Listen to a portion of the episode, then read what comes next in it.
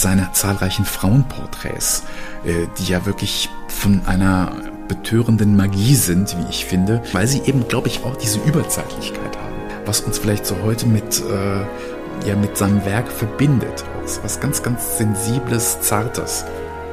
Sagt Thomas Köhler, Direktor der Berlinischen Galerie, den ich für unser Weltkunst-Podcast Spezial zu Ferdinand Hodler getroffen habe. Vom 10. September bis zum 17. Januar 2022 zeigt die Berlinische Galerie eine Ausstellung, die sich mit Ferdinand Hodler und der Berliner Moderne auseinandersetzt. Der Schweizer Maler, der von 1852 bis 1918 lebte und vielen von uns vor allem durch seine Berglandschaften und ikonischen Porträts der Moderne bekannt ist, stellte ab 1898 regelmäßig in Berlin aus und begegnete hier Zeitgenossen wie Lovis Corinth, Walter Leistikow, Hans Thoma oder Juli Wolfthorn. Herzlich willkommen zu diesem Gespräch über seine Arbeit, lieber Thomas Köhler. Hallo. Wenn man über Hodler spricht, finde ich, muss man unbedingt auch über seine Jugend und Kindheit sprechen, weil die besonders krass war. Kannst du ein bisschen davon erzählen, wie Ferdinand Hodler aufgewachsen ist? Ich äh, möchte vielleicht noch etwas früher einsetzen, weil man sich vielleicht auch wundern mag, dass ausgerechnet ein Schweizer Künstler jetzt von der Berlinischen Galerie präsentiert wird. Denn die Berlinische Galerie ist ja ein Museum, das 1975 gegründet eine ganz spezielle Mission hat, sich um Kunst zu kümmern, die in Berlin entstanden ist. Und diese Mission, der folgen wir auch mit einigen Ausnahmen. Und eine der Ausnahmen ist eben Ferdinand Hodler. Ich predige immer dass wir all unsere Ausstellungsaktivitäten auf unserer Sammlung aufbauen. Das ist just auch bei Hodler nicht der Fall, denn leider gibt es keinen Hodler in der Sammlung der Berlinischen Galerie. Und wir waren selbst überrascht, das werden wir nachher noch etwas vertiefen, wir waren selbst überrascht, wirklich wie vielfältig die Bezüge sind, die wir gefunden haben zwischen Ferdinand Hodler und Berlin, obgleich er eben nie in Berlin gearbeitet und hier produziert hat. Also Ganz streng könnte man es vielleicht als einen kleinen Sündenfall bezeichnen, dass wir ihn zeigen, aber äh, es entspringt auch einem Herzenswunsch. In der Tat ist die Biografie von Ferdinand Hodler also von einer schockierenden Brutalität. Er ist in Bern geboren, in, wie man so schön sagt, einfachen Verhältnissen. Der Vater war Schreiner, äh, die Mutter äh, war auch ähm, letztlich handwerklich tätig. Köchin Ganz einfach, die, Köchin, ja. Und äh, er hatte, er war eins von sechs, er war eins von sechs Geschwistern. Und die gesamte Familie, bis auf ihn selbst, ist an Tuberkulose gestorben. Also er hat, bevor er 14 war, hat er beide Eltern schon verloren. Und ich glaube, man kann nicht unterschätzen, was das auch für eine traumatische Erfahrung ist. Die Mutter hat sich dann auch nochmal vermählt. Der neue Mann hat auch äh, viele Kinder mit in diese Ehe gebracht. Also eine unglaublich komplizierte familiäre Konstitution. Und man kann auch an der Tatsache, dass alle an Tuberkulose gestorben sind, auch so ein bisschen ablesen, dass die sozialen Verhältnisse, in denen er groß geworden ist, prekär war. Also arme Leute sind an Tuberkulose gestorben. Reiche Leute sind ins Sanatorium gegangen und haben sich in den Schweizer Bergen gepflegt. Also diese, die Tatsache, dass er alleine übrig geblieben ist und dann auch noch Lebensgefährtinnen in den Tod begleiten musste. Also ich glaube, diese, diese äh, Rahmenbedingungen, diese sehr düstere Erfahrung, die er da immer wieder machen musste, die liest man tatsächlich auch in seinem Werk immer wieder ab. Also ganz äh, ja beklemmend geradezu, wenn man sich das nur durchliest, äh, dass er dann doch recht intakt, wie es scheint, ähm, durchs Leben gegangen ist, aber auch, wie ich glaube, immer auf der Suche war nach einer emotionalen Bezugsperson, nach so einem Umfeld, das ihm Kraft verleiht. Das erklärt vielleicht auch seine ja, sehr komplexen und komplizierten Beziehungen, die er zu vielen Frauen hatte. Da, darauf gehen wir bestimmt äh, noch weiter ein im Laufe des Gesprächs. Was ich aber auch interessant finde, wenn man so über diese frühen Tragödien in seinem Leben nachdenkt, dass der Tod in seinem Werk als Motiv irgendwie präsent scheint. Also ich habe das Gefühl, dass ganz oft so transzendente Figuren da sind, schlafende Figuren auch, Schlaf oder Tod, das lässt sich manchmal gar nicht so genau entscheiden, ähm, ob, ob eine Person da gerade gestorben ist oder ob sie nur schläft. Also als ob das die Sphäre des Todes sehr nah an ihm dran ist. Also wenn man überlegt, dass seine Familie wirklich so früh, er war ja ein, ich glaube, er war der älteste Bruder und musste sich dann noch um seine kleinen Geschwister kümmern, die dann alle noch gestorben sind. Also fürchterlich. Aber wenn man das vielleicht so oft und so intensiv erfahren hat, vielleicht rückt einem dann die Sphäre des Todes wirklich so nah, dass es, ähm, dass es nicht so ist wie, bei Menschen aus ganz glücklichen Verhältnissen, die, ähm, für die der Tod sehr weit weg ist. Also bei ihm ist er sehr nah. Bei ihm ist er sehr nah. Von ihm gibt es, glaube ich, auch dieses Zitat, es war immer ein Toter im Haus. Das ist natürlich auch monströs in äh, dieser drastischen Aussage. Vielleicht äh, war das Malen dann auch äh, eine Form, um damit äh, fertig zu werden, um sich damit auseinanderzusetzen. Denn äh, eine geliebte Person auf dem Totenbett zu porträtieren, zu malen, ich könnte mir das nicht vorstellen. Mit so einem gebrochenen Herzen gewissermaßen über den drohenden Verlust, das dann über ein Bild zu sublimieren, da, das verlangt auch, glaube ich, unheimlich viel Stärke. Ja, taucht immer wieder auch in seinem Werk auf. Und ähm, ich äh, glaube tatsächlich, dass das aber auch äh, so eine Kraft ist, die, die äh, man spürt, wenn man sich das anguckt. Ne? Diese, man zählt ihn ja zum Symbolismus und das ist, glaube ich, auch eine Kurzrichtung, die passt sehr gut zu dieser ja, schweren Fin de siècle Melancholie, die da doch auch in seinem Werk lauert.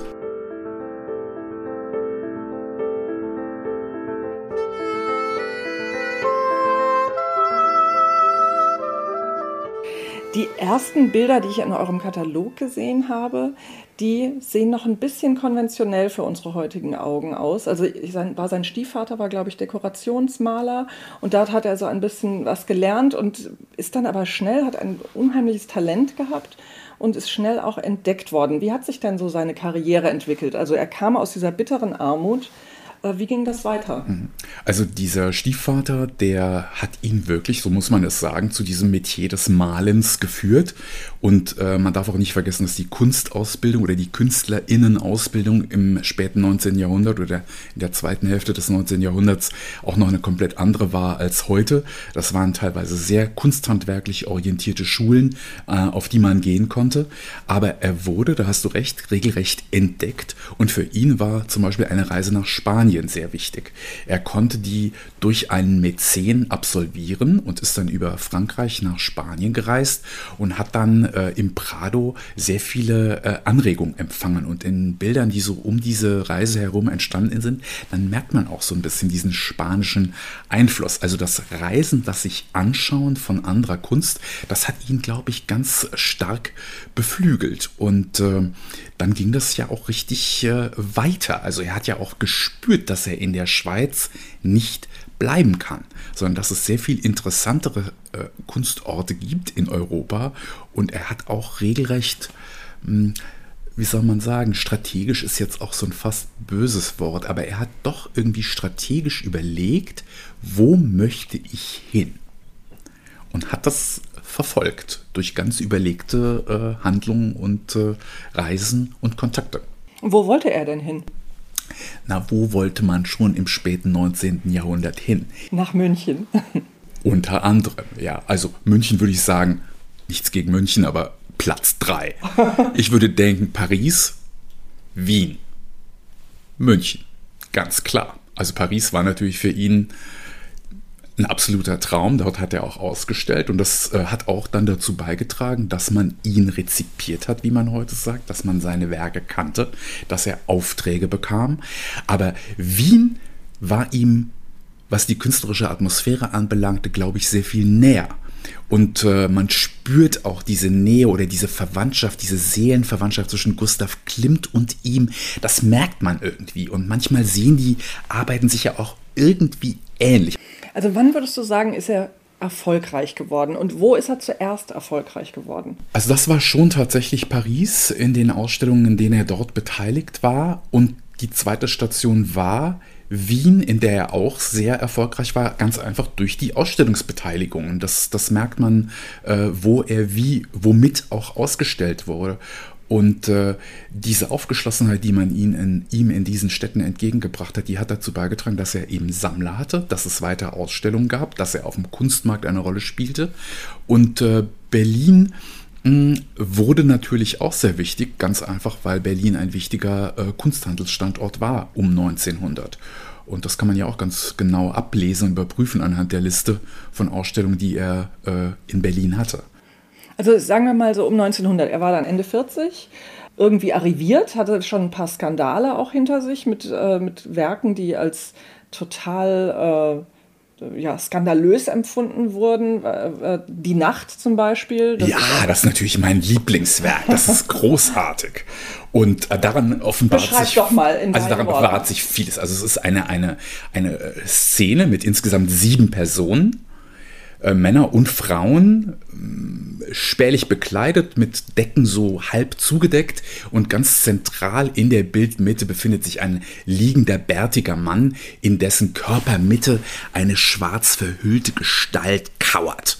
Also, wenn man sich mit Kunstgeschichte auskennt, mit Schweizer Kunstgeschichte, denkt man natürlich sofort an den Füßli. An den Füßli, ganz genau, also eine absolut unheimliche Szenerie. Denn was macht diese schwarze verhüllte Gestalt auch noch auf der Körpermitte dieses jungen Mannes sitzend? Da kann man sich so einiges äh, Unsittliches vorstellen. Und äh, außerdem thematisiert er tatsächlich auch in dem Bild noch ein Dilemma, denn die beiden Frauen, zwischen denen er stand damals, die tauchen auch auf, genauso wie er selbst. Denn dieser bärtige Mann in der Bildmitte, auf dem dieser Alp sitzt und ihn drückt, das ist nichts anderes als ein, äh, ein Selbstbildnis Hodlers. Also er thematisiert damit, also für mich ist es auch so ein Fan des Siècle-Bild. Ne, das, was, was lauert da auf uns? Äh, und was habe ich schon erlebt? Und eben dann diese emotionale Zerrissenheit zwischen diesen, beiden Frauen, das taucht da alles auf. Also eine starke biografische Komponente, aber eben auch eine, die, glaube ich, äh, ja eben viele Menschen richtig berührt hat, im besten und im schlechtesten Sinne vielleicht.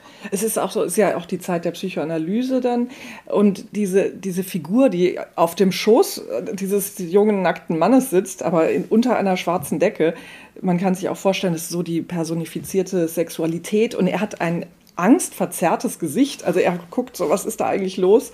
Und wenn er sich dann noch dazu zwischen zwei Frauen, äh, die ihm nahestehen, äh, malt, dann kann man sich wirklich denken, er ist so ähm, es wird so externalisiert, diese Lust, vor der er selber Angst hat, wie wenn er die personifiziert und damit auch so aus sich heraus ähm, verbannt.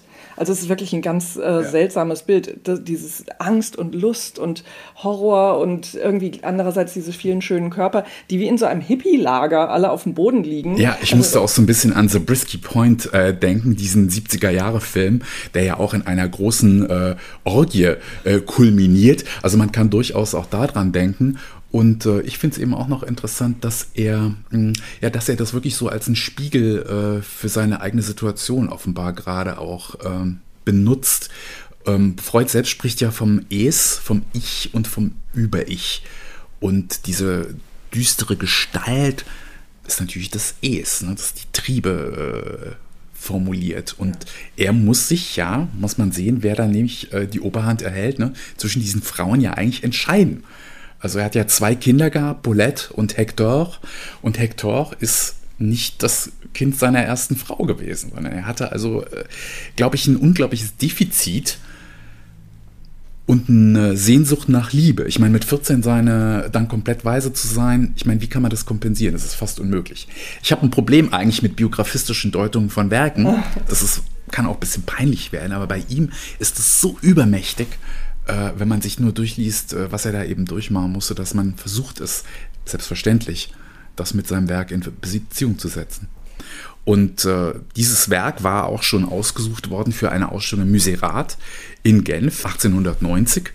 Und wegen dieser ganz vielen unbekleideten Leute hat man im kalvinistisch geprägten äh, Genf natürlich darauf ausgesprochen hysterisiert reagiert. Und das Bild wurde zensiert, es wurde abgehangen und wurde entfernt aus dieser Ausstellung. Und äh, der kleine Skandal, der damit einherging, den verstand Hodler ausgesprochen klug für sich zu nutzen. Er hat dann gesagt, okay, wenn das jetzt also für euren honorigen Rahmen im Muserat nicht geht und wenn davon ha, alle Leute rot werden und schockiert sind und man am liebsten ein Tuch drüber decken würde, dann zeige ich es eben selbst. Und er hat einen Raum angemietet, hat das dort ausgestellt, hat einen Franken Eintritt verlangt und äh, durch die Publizität dieses äh, Skandals wurde diese Einzelausstellung dieses Werks natürlich ein großer Erfolg. Ne? Denn wir wissen ja, einerseits klar, keusch und züchtig, aber auf der anderen Seite auch ein wenig lüstern. Das geht ja oft einher miteinander. Also er hat einen großen Erfolg gehabt, dadurch, dass er einfach gesagt hat, nö, da mache ich eben meine eigene Ausstellung. Und das ist wunderbar. Also auch so diese Selbstbehauptung zu sagen, nein, ich respektiere diese Autorität nicht und schon gar nicht die Politiker, die irgendwie Angst haben, sich selbst vielleicht zu beschädigen, sondern ich mache das selbst. Also fast was wie eine Produzentengalerie, ja, die er dann mit diesem einen Bild äh, realisiert hat und dann gleich weitergedacht. Die Einnahmen hat er dafür benutzt, um die Arbeit, um die Nacht dann nach Paris zu bringen und dort zu zeigen. Wo sie keinen so großen Skandal verursacht hat, was auch nicht weiter verwunderlich äh, scheint. Ne? Also das ist wirklich eins meiner Lieblingsbilder, nicht nur weil es äh, zeigt, dass er diesen Skandal äh, für sich zu nutzen wusste, dass es ihn nicht deprimiert, frustriert hat, sondern dass er gesagt hat, okay, ich kann auch anders. Also wirklich ein ganz tolles Zeichen von Selbstbehauptung, von Selbstbewusstsein auch. Und die Szenerie ist natürlich auch großartig. Ne? Also man kann schon verstehen, dass die Leute da einigermaßen schockiert waren, als sie mit dieser äh, Szenerie konfrontiert waren. Jetzt möchte ich den Bogen von diesem Bild zu Berlin schlagen. Wenn ich richtig informiert war, bin, hat Max Liebermann dieses Werk in Paris gesehen. Also ganz ehrlich, ich glaube, Max Liebermann hat es in München gesehen, oh, im Kristallpalast. Aber das ist egal. Äh, und wir können nur vermuten, dass äh, Liebermann, ähm, auch wenn ihm das stilistisch vielleicht gar nicht so entsprach, er fand das interessant. Er hat gemerkt, das ist ein ganz besonderes, äh, ein ganz besonderes Gemälde, was er da von Hodler gesehen hat. Und er blieb auch ein Förderer, kann man sagen, von ihm. Und er hat auch sicherlich dazu beigetragen, dass Hodler dann, und das ist ja für uns ein ganz wichtiger Anker, dass Hodler in die Berliner Sezession aufgenommen wurde. Also Liebermann hatte dieses Gemälde Die Nacht in München gesehen, im Kristallpalast. Das muss ein großartiger Ausstellungsort gewesen sein. Und er hat dafür gesorgt, dass es dann auch in Berlin zu sehen war.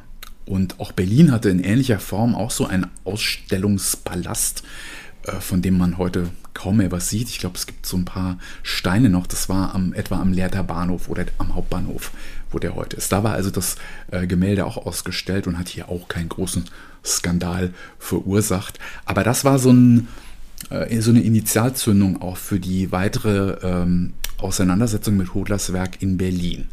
Und er wurde natürlich wie immer, äh, wenn jemand so einen ganz besonderen Weg beschreitet, ganz ambivalent rezipiert. Ne? Manche fanden das ganz schrecklich, aber äh, viele, insbesondere auch seine Künstlerkollegen, Leistiko, äh, Liebermann, du hast einige erwähnt, Lovis und Charlotte Behrendt-Korinth, die haben gespürt, dass es eine ganz wichtige, ähm, ganz wichtige künstlerische äh, Richtung ist, die er da eingeschlagen hat, ne? weil sie offenbar auch, glaube ich, viel mit dem Zeitgefühl zu tun hatte. Und ähm, dass dann einige Galeristen sich für ihn interessiert haben, ist auch ein wichtiger Umstand, glaube ich. Ne? Denn Publizität, Öffentlichkeit, das ist ja für, die, für das künstlerische Werden, für die Diskussion ist ja unglaublich wichtig. Also ja, diese Förderer sind äh, in seinem Leben wichtig. Hodler wurde ja, es wurden ja ich weiß nicht, wie viele Werke, du hast es wahrscheinlich präsent, wie viele Werke von ihm in Berlin zu sehen waren. Die ganzen Berglandschaften und Porträts und so weiter hier vor und circa 110 Jahren in Berlin. Weißt du, wie viele es waren? Also genau rekonstruieren lässt sich das äh, nicht. Und zwar, weil es äh, damals ja nicht immer Ausstellungskataloge gab oder die Verzeichnisse häufig ungenau sind, beziehungsweise keine Abbildungen publiziert worden sind, sodass dann durch die Titel häufig gar nicht genau zu definieren ist, welches Werk das war. Aber wir haben herausgefunden, es waren etwa 40 Ausstellungen, die er bis 1914 hier hatte. Und das ist eine ganz schön stolze Zahl. Also, dass ihm teilweise ganze Säle äh, dediziert gewidmet worden sind. Das ist schon ähm, besonders, dass man diesen Künstler so interessant fand. Und ich glaube, dass er so äh, präsent war in Deutschland, führte ja auch dazu, dass äh, man ihn fast als deutschen Künstler vereinnahmt hatte.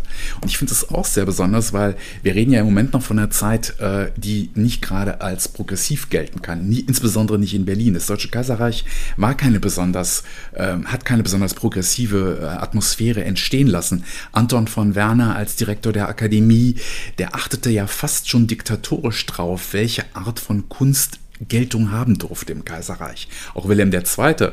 hat Einfluss ausgeübt und äh, der Konflikt zwischen ihm und Tschudi, dem damaligen Direktor der Nationalgalerie, sind ja übermittelt. Also Impressionismus, alles aus dem Ausland, das war ihm eigentlich zuwider. Da wollte man nichts von wissen. Und dennoch ist in dieser Zeit durch die Gründung der Elf, der Vereinigung der Elf und dann später durch die Gründung der Berliner Sezession entstand eben doch eine sehr, sehr tolle Avantgarde-Bewegung, die letztlich parallel zu diesem erzkonservativen Anton von Werner Geschmack äh, in der Stadt mehr und mehr Bedeutung fand. Und die haben ihn aufgenommen. Und hat sich das auch wieder gespiegelt äh, in den Verkäufen? Ich denke schon, weil 40 Ausstellungen, viele von, davon waren ja Verkaufsausstellungen. Ähm, das, das, heißt ja auch, dass es irgendwie gut funktioniert haben muss. Also wer waren die Sammler? Wer, wer hat in Berlin Hodler gekauft?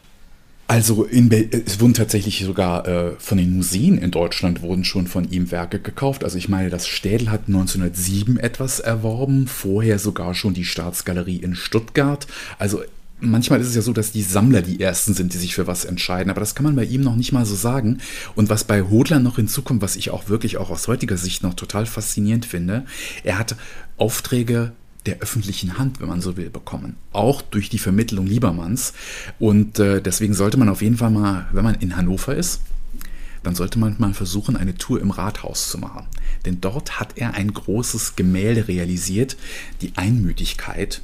Und darin wird die, der Schwur der Hannoveraner Bürgerschaft auf die, ja, auf die Reformation abgebildet. Also ein wirklich extrem aufgeladenes, äh, aufgeladenes Gemälde und dass ein Schweizer, also ein Ausländer, ja, so einen Auftrag bekommt, in einem historistisch überbordenden, prächtigen neuen Rathaus in Hannover sowas zu realisieren, das ist schon großartig. Zur Einweihung kam auch Wilhelm II. Also es ist wirklich ein, ein Phänomen, dass er diesen, diese Art von Auftrag bekommen hat. Oder ein anderer in der Universität in, äh, in äh, Jena, äh, ein, den Schwur der Studenten ähm, im Zuge der Einheitskriege, der napoleonischen Befreiungskriege, kann man sagen. Und das ist auch extrem national aufgeladen. Ja, das ist richtig so ähm, Einigungsthema in Deutschland. Und er wiederum bekommt diesen Auftrag und darf das ausführen. Das ist unglaublich. Also es ist auch aus heutiger Sicht äh,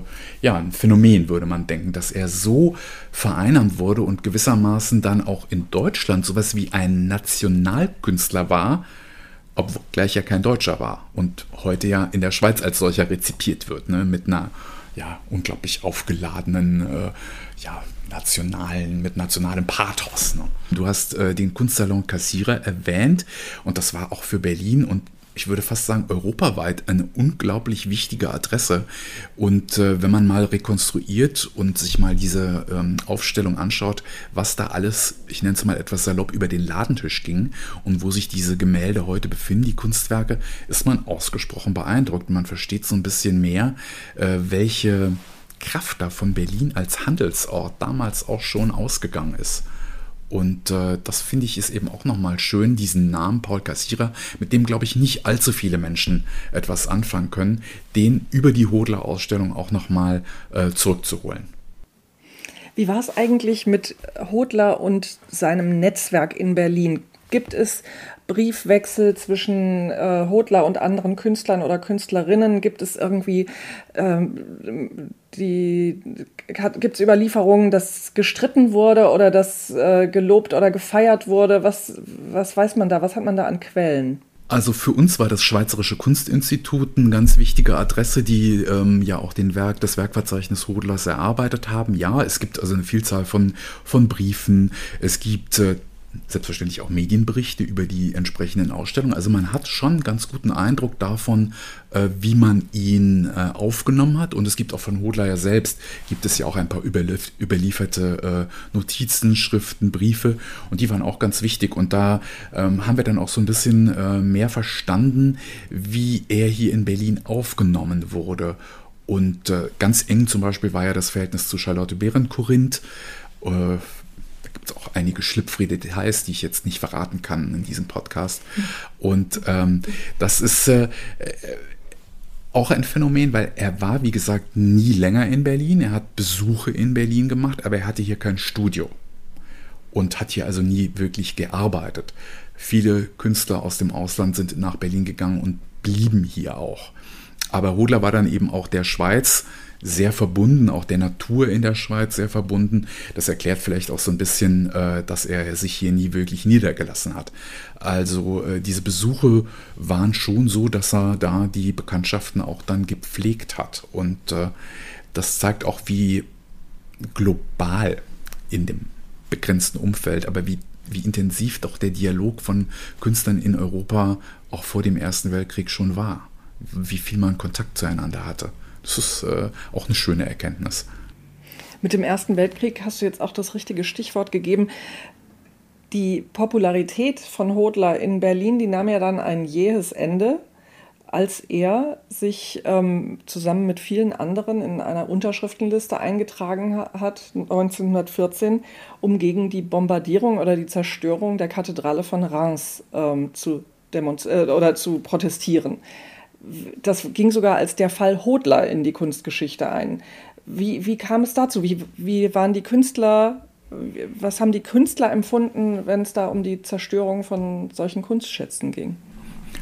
Also ganz zerstört wurde die Kathedrale von Reims ja zum Glück durch die deutsche Artillerie nicht, aber dass ein derartiges Bauwerk, von dem man heute sagen würde, es ist äh, international äh, ein ganz wichtig äh, ikonischer Bau, der äh, viel über Menschheitsgeschichte auch erzählt, dass das dann im Rahmen von Kriegshandlungen ganz bewusst zerstört wird oder angegriffen wird, das hat man schon in Künstlerkreisen als absolut skandalös erfahren.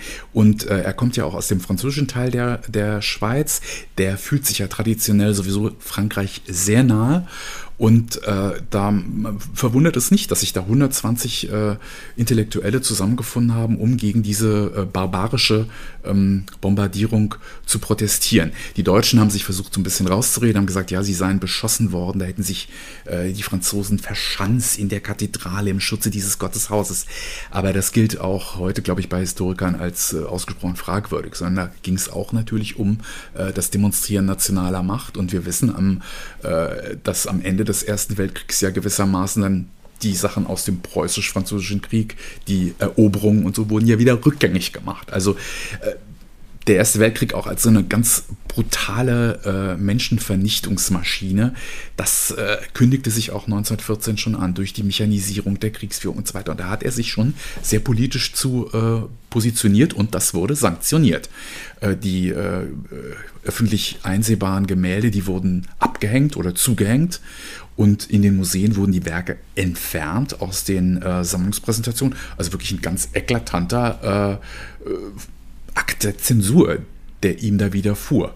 Eine Rehabilitierung fand bald dann nach dem Ende des Ersten Weltkriegs statt, aber trotzdem ist es natürlich schon eine Zensur, denn das hat er nicht mehr erlebt. Hodler ist dann 1918 äh, gestorben mit 65 Jahren, auch an einer Lungenkrankheit. Hm, aber das ist schon, äh, ja, das war ein echter Einschnitt äh, überhaupt in der Rezeption in Deutschland und äh, in Europa sowieso. Es ist äh, zusammen mit dem Kunstmuseum Bern ähm, kommen viele Werke zusammen. Kannst du ein bisschen was über die Leihgaben sagen, von wo die überall kommen und was besonders wichtige Werke für diese Ausstellung sind? Was wir versucht haben, war wirklich nicht irgendwie eine x-beliebige Hodler-Ausstellung zu machen, sondern wir wollten herausfinden, welche Werke waren schon einmal in Berlin. Du hast vorhin schon mal nachgefragt. Ich habe beschrieben, dass es etwas kompliziert ist bisweilen, das zu rekonstruieren, weil man manchmal gar keine schriftlichen Zeugnisse hat, um eben sagen zu können mit Bestimmtheit, das war das und das war das. Aber von manchen Sachen weiß man es eben. Und von einer Zahl von circa 13 bis 15 können wir mit ganz großer Sicherheit sagen, dass diese Hodler-Werke schon mal in Berlin waren und jetzt also nach über 100 Jahren wieder mal hier sind. Und äh, was wir auch rekonstruieren konnten, waren die äh, Künstler und Künstlerinnen, mit denen er zusammen ausgestellt war in den Galerien. Das war auch ein Anlass dieser Ausstellung oder ein, ist eine Grundidee, eine kuratorische Grundidee dieser Ausstellung, nicht nur Hodler Hodler zu zeigen, sondern ihn auch in Beziehung zu setzen zu den anderen Künstlern der Sezession, die mit ihm in einem Raum beispielsweise ausgestellt worden sind. Also ich glaube, man kann sich da schon so ein bisschen in diese Zeit um 1900 zurückbeamen, wenn man in diese Ausstellung geht. Man lernt nicht nur was über Rodler, sondern man erfährt vor allen Dingen auch viel über das Berliner Umfeld, äh, wer sich mit ihm äh, oder wer mit ihm eben präsentiert wurde. Und ich glaube, das ist auch nochmal eine ganz äh, große Besonderheit. Ja, die Leihgaben, schwierig. Also ich bin vor Jahren gab es eine sehr schöne Ausstellung äh, allgemeiner Art an der, in der Bundeskunsthalle. Und da, ehrlich gesagt, habe ich auch erstmal so ein bisschen gedacht, ja, wow, natürlich Hodler er war Mitglied der Berliner Sezession. Das muss reichen. Und äh, dann haben wir Gott sei Dank mit äh, Nina Zimmer, der Direktorin des Kunstmuseums Bern, einen sehr produktiven Dialog gehabt und äh, erhalten aus deren Sammlung, denn und die haben wirklich sehr viel und sehr großartige Arbeiten von Hodler. Als gebürtigem Berner ist es für die gewissermaßen zentrale Mission, äh, dieses Werk zu bewahren und immer wieder auszustellen. Und durch die äh, glücklichen äh, Umstände war es dann so, dass wir von denen tatsächlich 31 Werke bekommen. Das ist großartig, schon mal ein wesentlicher Grundstock. Und von denen waren dann eben auch noch viele oder ähnliche äh, eben auch schon mal in Berlin. Ja, das war dann die Lösung 2. Also wenn wir nicht mehr genau sagen konnten, welches Gemälde war es denn jetzt konkret, dann haben wir etwas genommen, was ähnlich ist oder was ähnlich sein könnte zu dem, was hier ausgestellt worden ist. Denn Hodler hat ja auch in Serien gearbeitet. Vieles wiederholt sich ja auch. Manche, äh, manche Landschaftsbilder zum Beispiel, die sind ja wirklich äh, in Serie fast entstanden. Das ist ja auch so ein Phänomen im spätesten, späten 19. Jahrhundert, ne, dass es dann wirklich so Repetitionen gibt, fast als wäre es sowas von, äh, so, so eine Form von konzeptueller Kunst. Und äh, ja, also so war das dann. Ihr Hauptleihgeber äh, ist das Kunstmuseum in Bern, aber auch eine äh, Stiftung in Winterthur, das Kunsthaus in Zürich, also Schweizer Institutionen. Für die ist es gewissermaßen äh, Kernaufgabe, äh, Hodlers zu haben und auch Hodler zu leihen. Und äh, nicht immer unkompliziert, weil manchmal sind auch die, äh, die Bilder in einem heiklen Zustand. Und deswegen freue ich mich eben auch ganz besonders, dass wir dieses aufgeladene Gemälde der Nacht hier haben können. Ne? Denn äh, den Studenten, den du erwähnt hast aus München, den haben wir leider nicht bekommen, weil er integraler Bestandteil ist der Dauerpräsentation im Moment in der Pinakothek.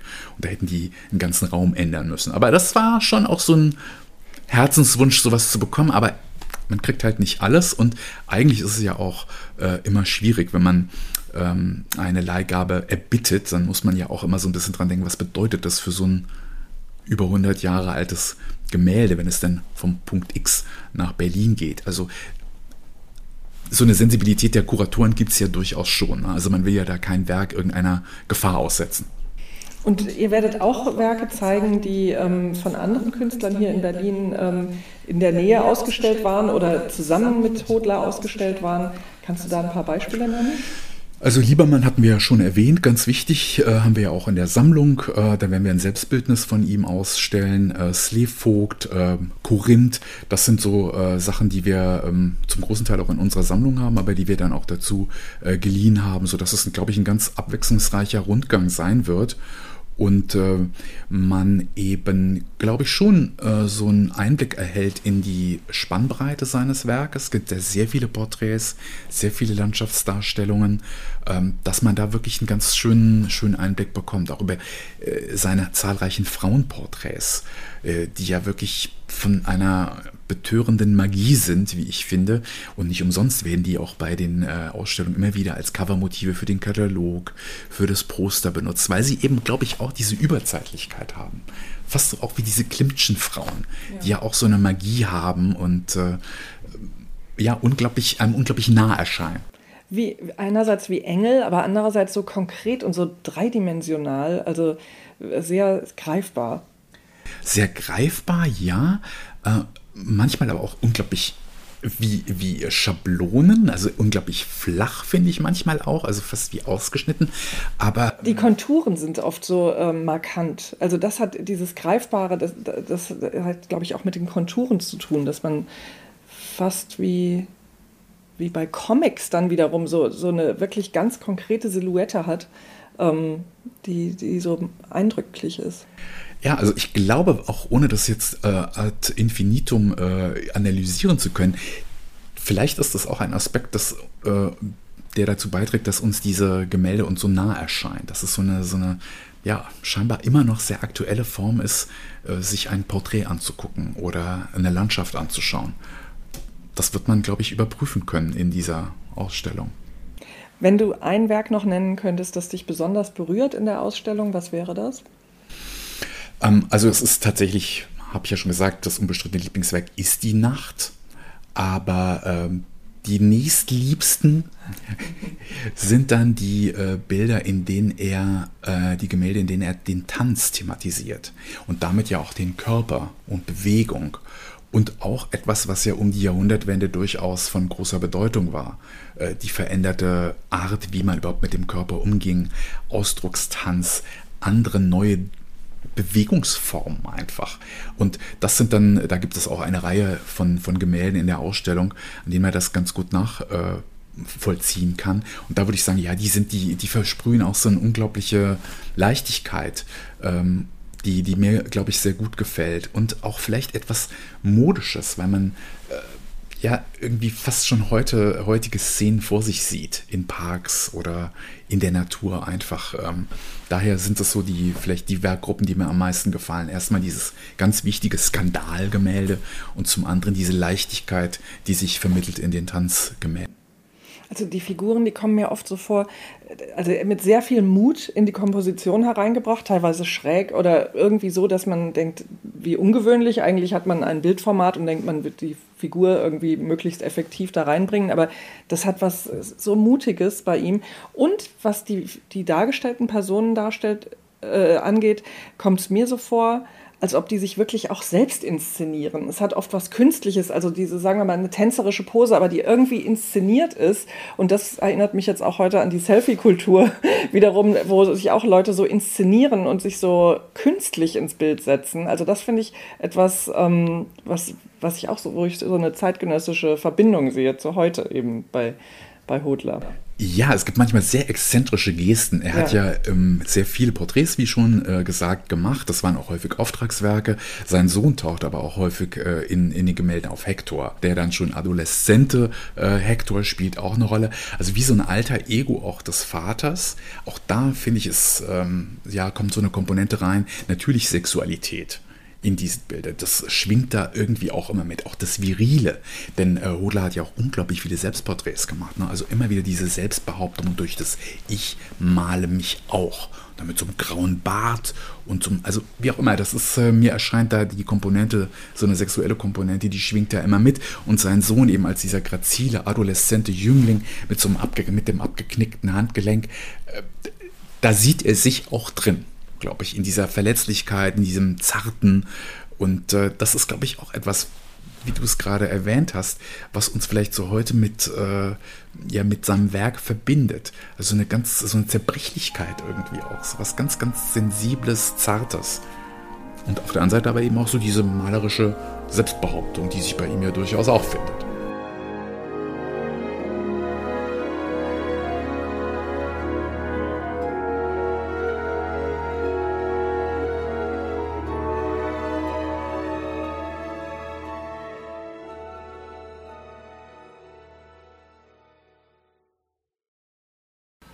Wahrscheinlich geht es mir wie, wie allen Kunsthistorikern und Kunsthistorikerinnen. Ich habe als Jugendliche Postkarten gesammelt mit Kunstmotiven. Und da war natürlich Frida Kahlo dabei. Ähm, ich fand toll die Füße in der Badewanne mit den ganzen Traumwesen um sie herum. Aber es war auch ein Hodler dabei. Und zwar von den Jenaer Studenten gibt es eine ganz tolle Einzelfigur. Äh, eine, in München. Äh, ja, in München. Ein junger Student, der sich gerade die Jacke anzieht. Und der hat eine schwarze Hose an, ein rosa Hemd und ein, eine schwarze und schlüpft so sehr elegant in, ähm, in seine schwarze Jacke. Ich habe aber dauernd gedacht, es gibt es doch nicht, dass das nicht aus den 1950er Jahren ist. Oder der sieht nämlich aus wie ein Rock'n'Roller. Ähm, der, der gleich mit seinem Motorrad wegfährt äh, und der so eine, noch eine Sonnenbrille aufsetzt. Aber dass der wirklich von Hodler ist, das fand ich immer ganz toll, dieses Bild. Und dann habe ich auch mal tatsächlich in Jena das große Bild gesehen. Das ist natürlich auch umwerfend. Also diese historische Bedeutung Hodlers für Berlin ist für uns auch nur eine Komponente. Auch die, äh, die Malerei ist natürlich großartig, weil sie so überzeitlich ist. Das ist jetzt nicht bei jedem Gemälde gleichermaßen der Fall. Aber bei manchen kann man tatsächlich ins Zweifeln kommen. Äh, bei dem Studi äh, Studenten beispielsweise, der in der Pinakothek in München hängt, ist es so. Aber ich finde auch bei manchen der äh, Bergbilder, der Bergseenbilder oder der Landschaftsbilder insgesamt, äh, wenn man sich da mal äh, Peter Deuk äh, anguckt zum Vergleich oder andere zeitgenössische malerische Positionen, da wundert man sich, wie frisch und wie zeitgenössisch diese Malerei rüberkommt. Also das ist wirklich auch ein Punkt, der uns wichtig ist, eine malerische Position zu zeigen, die in Berlin jetzt in der Ausführlichkeit schon lange, lange, lange nicht mehr zu sehen war. Also es war mal wieder Zeit, würde ich denken, äh, ihn hier vorzustellen und ähm, das äh, hat uns eben, wie gesagt, auch beflügelt. Also die Ausstellung wird den ganzen Kosmos äh, Hodler durch die Perspektive Berlin auffächern. Ich freue mich sehr drauf und hoffe, dass sehr viele Besucherinnen und Besucher diese Möglichkeit hier in Berlin in der Berlinischen Galerie wahrnehmen. Bis zum 17. Januar 2022. Also auf nach Berlin, auf in die Berlinische Galerie.